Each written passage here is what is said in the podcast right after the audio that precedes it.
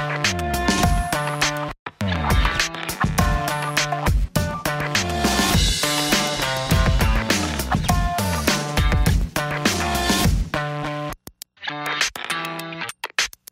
Um dos maiores problemas da galera é o desamor. É uma falta de amor, rapaz, de todas as pessoas. A gente vê na política, o cara, em vez de fazer hospital para salvar o pessoal convidado, pega um dinheirão, rapaz, gasta 25 milhões para fazer jardim, não tem um hospital pronto, as famílias coitadas morrendo, mas ele não está nem aí. Mas Jesus avisou.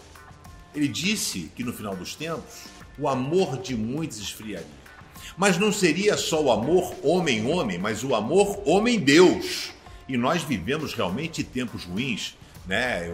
Tá para ser votado, não sei quando vai passar esse pense, mas dia 11 de dezembro, está para ser votado pelo STF a questão de definição de gênero. De repente vai nascer a pessoa, não vai nascer mais menino ou menina, vai nascer um troço, uma pessoa, um ser humano, uma coisa, né?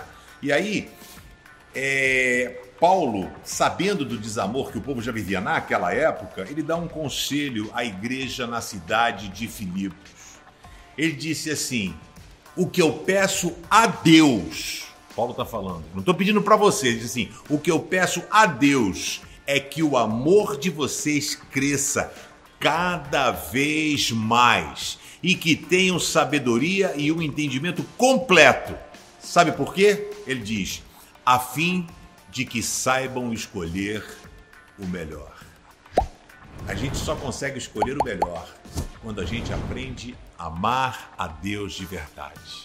Faça parte daqueles que não irão permitir que o amor esfrie.